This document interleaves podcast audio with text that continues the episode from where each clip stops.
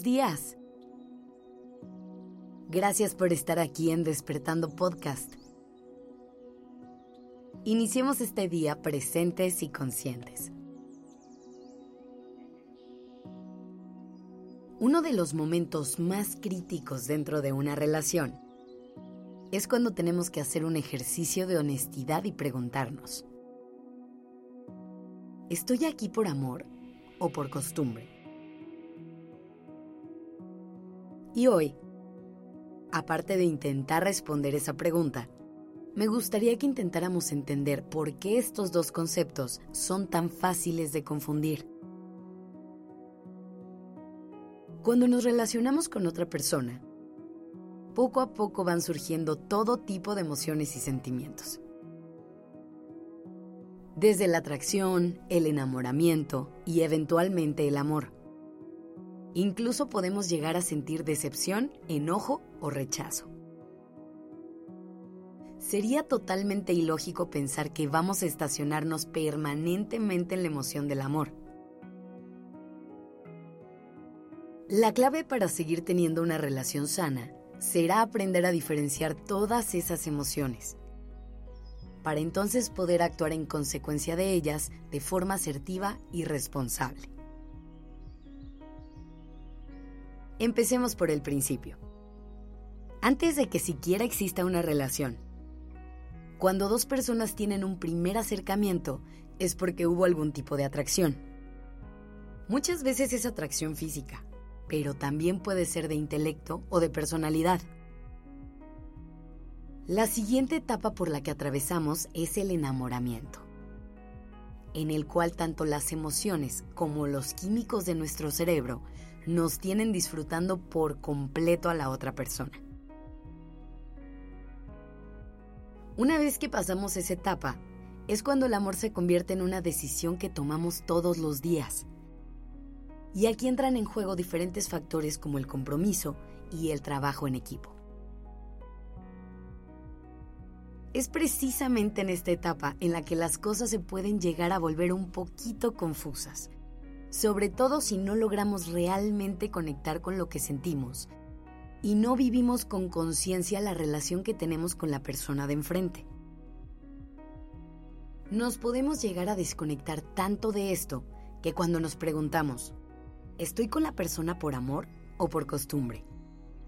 Nos cuesta muchísimo trabajo encontrar la respuesta. Así que el paso número uno ya te lo sabes. Conecta contigo, con tus emociones y con tus necesidades no vivas tus relaciones en automático y pon en práctica la responsabilidad afectiva.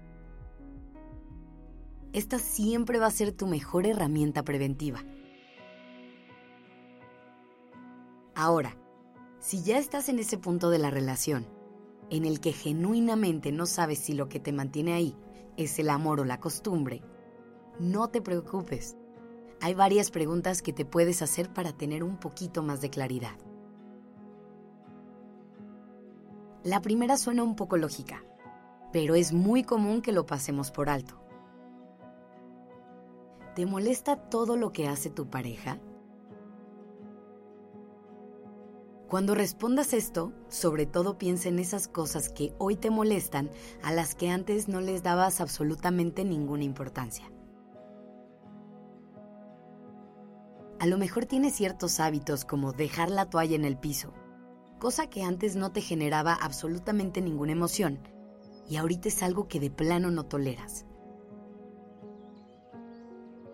Esa puede ser una señal de que la costumbre ya te está pesando un poco. Piensa en esto. ¿Quieres compartir tu vida con alguien que te genera disgustos todos los días? Otra pregunta clave es, ¿sientes seguridad de planear cosas a futuro con tu pareja? Te hemos dicho mil veces que hay que vivir y disfrutar del momento presente, pero también hemos hablado de lo importante que es tener planes y metas. Que imaginemos cómo queremos que nuestra vida se vea el día de mañana. Así que si en esas visualizaciones que tienes de un futuro no cabe la persona con la que estás, probablemente sea momento de tomar una decisión. Y por último, pregúntate, ¿te nace tener muestras de afecto con tu pareja? O más bien, ¿lo haces de forma automática? La verdad es que hay frases que decimos casi por inercia en ciertos momentos. Y desafortunadamente, te quiero o te amo han entrado en esa categoría. Así que cuando des un beso, un abrazo o digas te amo, pregúntate si realmente lo sientes. Espero que estas preguntas te hayan dado un poquito de guía para saber si lo que te mantiene al lado de tu pareja es el amor o la costumbre. Intenta hacer esta reflexión con muchísimo amor y mucha compasión. Y cuando llegues a una conclusión, sea la que sea, recuerda que el objetivo es que tú estés bien.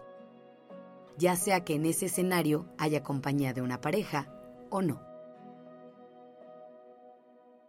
Que tengas un gran día.